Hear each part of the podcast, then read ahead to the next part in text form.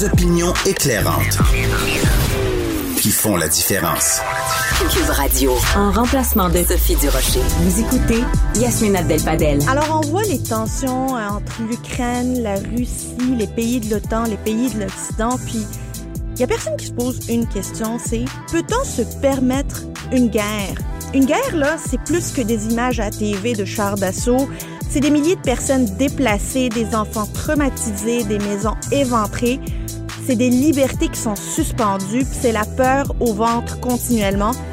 Est-ce qu'on n'a rien compris des grandes guerres précédentes pour lesquelles après on s'excusait puis on se disait plus jamais, c'est terminé, fini, on a compris? On n'a rien compris visiblement. On n'est pas assez divisé au goût du monde pour partir en guerre encore plus puis se déstabiliser.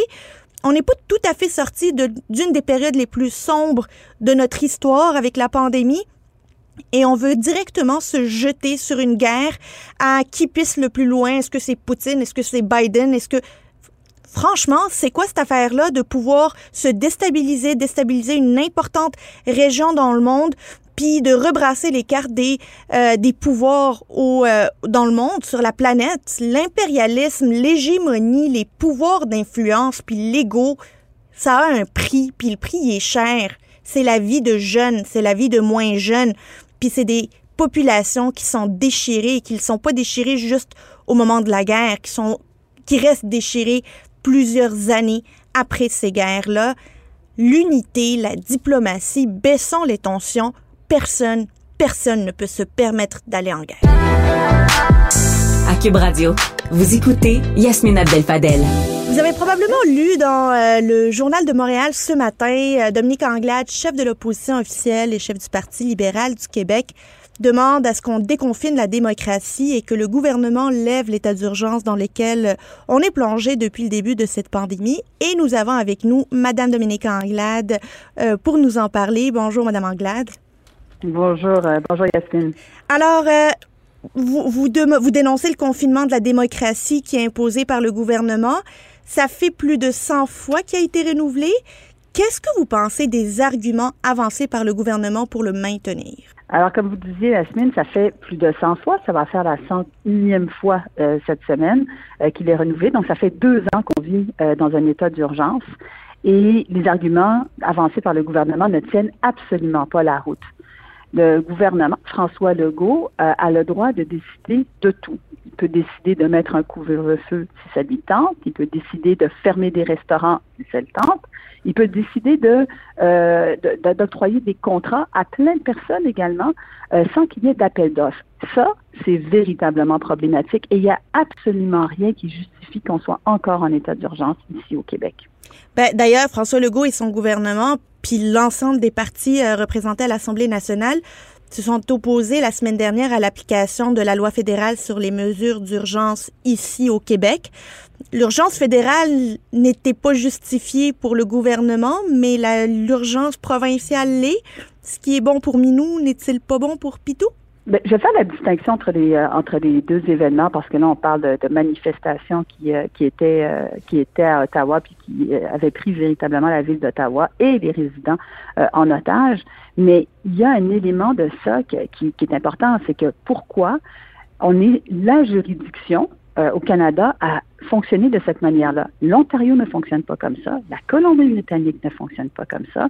Lorsqu'on se projette puis on va en Europe, euh, en France, en Allemagne, en Grande-Bretagne, les pays ont redonné du pouvoir pour pouvoir prendre des décisions pour que toutes les décisions ne soient pas toutes centralisées. Euh, avec François Legault. La réalité, Yasmine, c'est que François Legault, il aime gouverner seul, il aime gouverner par décret, il n'aime pas qu'on lui pose des questions, il aime dire aux gens quoi faire, comment faire, quand le faire. Il invite même les gens à aller voter pour certaines formations politiques. À un moment donné, là, ça devient, euh, extrêmement paternaliste euh, et c'est dangereux pour notre démocratie. Ben, il surtout, ce que je trouve particulier, c'est qu'on a l'impression que que M. Legault n'aime pas beaucoup débattre au Salon Bleu, faire débattre ses députés, ses ministres euh, dans, dans, nos, euh, dans nos institutions démocratiques et euh, veut plus faire de l'action, prendre des décisions. Or, ça vient avec. Hein, si on a beau ne pas aimer ça, Madame Anglade, c'est bien un devoir que l'on a que de répondre aux questions qui sont posées et de discuter des gros enjeux à plus forte raison quand il y a un état d'urgence. Ben, j'irai, j'irai encore plus loin. On se rappellera qu'en janvier, lorsque des choses allaient passablement moins bien, j'avais dit au premier ministre qu'on devrait retourner à l'Assemblée nationale puis faire des débats pour prendre les décisions, que toutes ces décisions-là ne soient pas prises seulement par le par le premier ministre. Ah, non, non, non, on n'a pas besoin de ça. On n'a surtout pas besoin de retourner à l'Assemblée nationale pour faire ces débats. Donc oui, c'est un gouvernement qui ne veut pas débattre, mais ça a des conséquences directes, par contre. Quand il y a des décisions qui sont prises, par exemple, de, dire, ben, on va, les aînés, là, euh, qui sont dans les CHSLD, les proches aidants euh, n'iront pas les voir. Ça, ce sont des décisions qui ont des conséquences importantes pour des gens, pour la population, pour des personnes qui peuvent être mourantes dans nos CHSLD.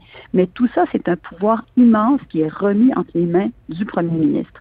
Et ça, ce n'est plus acceptable. C'est pour ça qu'on parle de, déconfiner la démocratie et il refuse de le faire pour des raisons qui ne tiennent absolument pas la route. C'est juste au Québec qu'on pense que c'est acceptable de gouverner de cette manière-là. Et c'est à cause du gouvernement caquiste. Marie-Victorin, euh, Madame Anglade, je peux pas ne pas vous en parler. Est-ce que vous êtes tannée encore une fois que le gouvernement tarde à déclencher cette partielle-là. On nous dit que euh, le premier ministre dit qu'il faudrait que les mesures soient levées pour pouvoir faire du porte-à-porte. mais rien n'a empêché une bonne partie euh, du caucus et du Conseil des ministres à, faire ce porte-à-porte-là puis à serrer des mains avec la candidate caquiste. Est-ce que vous pensez que le gouvernement devrait euh, la déclencher plutôt que tard? Absolument qu'elle devrait être déclenchée et je souligne l'aberration des propos du premier ministre hier quand il nous dit, ben écoutez, euh, les gens ont peut-être peur du porte-à-porte quand lui, il a envoyé son ministre de la Santé aller faire du porte-à-porte, euh, ainsi que plusieurs autres ministres aller, euh, aller le faire. Il est, il est sur le terrain, nous le sommes tout autant, mais nous, on demande la levée d'état d'urgence et on demande le déclenchement euh, des élections dans, dans Marie-Victorin. Alors, encore une fois, il, il prend des décisions qui sont dans ce cas-ci purement partisanes et qui servent ses intérêts, mais pas des intérêts de la population. Et euh, j'imagine que vos équipes sont également sur le terrain, donc on peut dire de manière officieuse que la campagne est déjà commencée que la bataille est déjà en train d'avoir lieu sur euh, à Marie-Victorin auprès des citoyens. On a été euh, la première formation politique à annoncer que c'était Émilie Nollet qui allait se présenter pour nous. Euh, depuis ce temps, elle est sur le terrain, elle est à la rencontre des gens, à faire des propositions. Donc, c'est sûr que la campagne, elle est, elle est quelque part euh, déjà, déjà entamée. Et c'est pour ça qu'on aimerait que ce soit officiel pour tout le monde, puis qu'on puisse, qu'on puisse faire cette campagne-là et la mener à bien. Ben, j'ai, on a, on a hâte de voir cette, cette bataille-là, mais on va parler déjà de ce qui se passe en automne. On a vu il y a quelques jours que François Legault, en fait, l'équipe de la CAQ a demandé aux journalistes de s'inscrire dans l'autobus des médias en vue de la campagne électorale. Il y a eu quelques rumeurs pour dire que ça pourrait être déclenché plus tôt que tard. Euh, est-ce que les, les arguments de M. Euh, Legault hier vous ont convaincu que les élections n'auront pas lieu avant l'automne? Bah non, ils m'ont pas ils m'ont pas convaincu. On souhaite on souhaite tous que euh, ça soit maintenu à une date fixe qui, euh, qui serait le 3 octobre. Mais euh, le premier ministre nous a déjà montré, hein, François Legault nous a déjà dit une chose et son contraire le lendemain. Ça s'est produit à plusieurs reprises. Alors nous, notre responsabilité, c'est d'être prêt au moment du déclenchement. alors, j'entends les messages qui disent qu'ils vont respecter la loi, mais la loi leur permet de déclencher plus tôt. Alors, on veut s'assurer d'être prêt pour pour euh, le déclenchement. Vous continuez finalement à penser qu'il pourrait les déclencher plus tôt et qu'on euh, qu'on pourrait pas euh, finalement faire confiance aux mots qu'il nous a donnés hier? C'est une, c'est, une probabilité, c'est une possibilité qu'on peut pas exclure, absolument. Et vous avez, vous avez lancé récemment un appel aux candidatures. Est-ce que si le gouvernement, de manière exceptionnelle, déclenche les élections plus tôt que tard, auriez-vous les 125 candidats dont vous aurez besoin? Oui, alors l'objectif c'est vraiment d'avoir les 125 candidats. Donc oui, nous aurons les 125 euh, les 125 candidats. On souhaite faire le plus d'investitures ouvertes possible. Euh, c'est sûr, ça nous permettrait d'en faire d'en faire moins à ce moment-là, parce que notre objectif c'est euh, d'arriver euh, à l'automne avec ces investitures-là, mais on aura absolument 125 candidats. Ben c'est, on a hâte de voir si le gouvernement va respecter la loi sur les élections fixes. Madame Anglade, merci beaucoup d'avoir été parmi nous aujourd'hui. Merci de m'avoir reçu, Yasmine.